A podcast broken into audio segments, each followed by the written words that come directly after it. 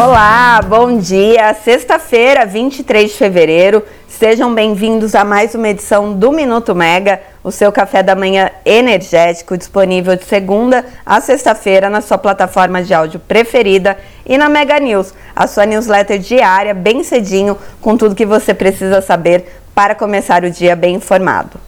Nessa edição, vocês ficam comigo, Natália Bezutti, com as principais notícias do mercado, inclusive uma delas que a gente comentou ontem, que ficou de fora da pauta de hoje, mas que, claro, é notícia. Não foi publicada nenhuma medida provisória nem para antecipação de recursos da Eletrobras na conta de desenvolvimento energética, nem para a revisão tarifária extraordinária da Equatorial Amapá, que também ficou de fora da próxima reunião diretoria da ANEL. Mas falando do que foi publicado, tem o um relatório do Ministério de Minas e Energia que recomenda a relicitação da concessão de distribuição da Amazonas Energia, empresa que também discute na próxima terça-feira a sua revisão tarifária periódica junto à ANEL, num processo de abertura de consulta pública.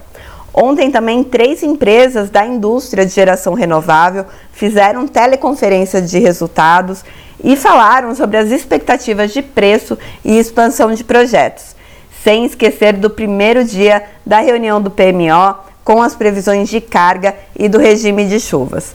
Bom, vamos começar pela Amazonas Energia. Ontem, no fim da tarde, o colega Maurício Godoy, do canal Energia, publicou matéria contando que o grupo de trabalho instaurado pelo Ministério de Minas e Energia para tratar das concessões dos estados do Amazonas e Rio de Janeiro publicou relatório que segue a recomendação da ANEL para a caducidade de concessão da distribuidora do Amazonas.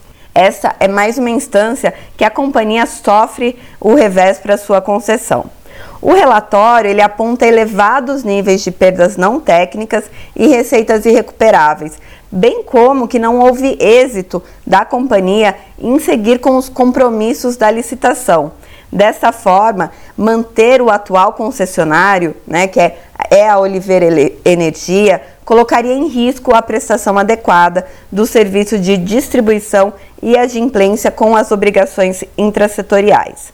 Outro ponto colocado no relatório é que para uma nova licitação, o grupo de trabalho aponta que vão ser necessárias medidas legislativas para viabilizar esse cenário de transição e garantir a prestação do serviço e a sustentabilidade econômica e financeira da empresa. E para a seleção de um novo concessionário, né, até então, que pode, pode ser dada por meio de modicidade tarifária como critério de escolha em caso de mais de um interessado. Bom, a nova licitação poderia ser dada por meio tanto de indenização de bens reversíveis ou transferência de controle. E também haveria medidas para a trajetória de perdas com nível compatível para a readequação do serviço pela nova empresa que assumir o controle. Mas como que a Amazonas Energia chegou até aqui? O leilão da Amazonas Energia, né, de privatização, foi realizado lá no final de 2018 e teve o consórcio Oliveira Energia TEM se sagrando vencedor. Como não houve deságio na flexibilização tarifária dos ajustes de custos operacionais, o valor foi mantido até a primeira revisão tarifária da companhia, fixado para maio de 2024 além de outros pontos, né, como a trajetória de perdas até 2025 e a manutenção dos reembolsos da conta de consumo, a CCC, sem aplicação dos parâmetros de eficiência econômica e energética. Bom, a concessão ela foi assumida em 2019 pela Oliveira Energia, lá em abril, e nos dois anos seguintes foi realizado o monitoramento da qualidade do serviço prestado e da situação econômica e financeira. Após o período, a distribuidora ela não conseguiu restabelecer os índices econômicos e financeiros e foi então pactuado um plano de resultados com a ANEL para que a empresa alcançasse esses índices. Como a empresa não apresentou resultados satisfatórios ao plano, em setembro de 2022 foi então emitido um termo de intimação para a companhia, explicando né, que todas essas falhas poderiam chegar à caducidade da concessão. Logo na sequência, em outubro de 22, a empresa apontou a necessidade de um plano de transferência e pediu um prazo para que isso fosse buscado junto ao mercado.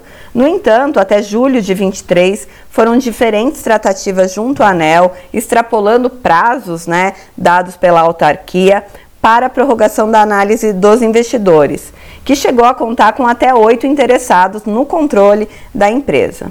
Por fim, a empresa chegou a apresentar um plano de transferência para a Green Energy Soluções, que foi negado pela diretoria da ANEL, que entendeu que não havia comprovação de reequilíbrio econômico e financeiro do contrato, dado que as empresas elas não apresentaram com, é, documentos básicos de balanço patrimonial, experiência ou quadro técnico e até mesmo da recuperação da companhia. A empresa recorreu junto à ANEL disse né, na sua alegação que a recomendação de caducidade era uma medida assodada e prematura e também apontou que tinham eh, processos sob análise tanto da ANEL quanto do MME né, atrasados, represados, que estavam impossibilitando a restituição da ordem de 4,3 bilhões de reais para o caixa da distribuidora.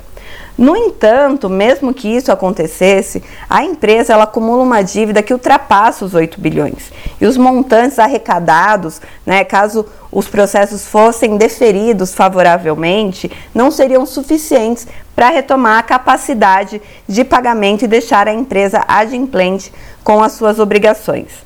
Márcio Zimmermann, presidente da distribuidora, chegou a dizer que o desequilíbrio econômico e financeiro é anterior à privatização da empresa e ele decorre de um balanço equivocado da Eletrobras, que então era detentora da concessão sobre a dívida da empresa.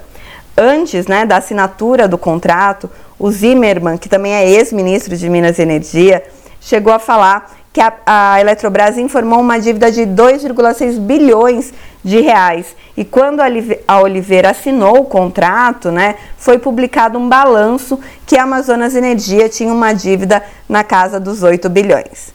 Bom, vamos aguardar né, a próxima reunião da ANEL na próxima semana com a abertura da consulta pública.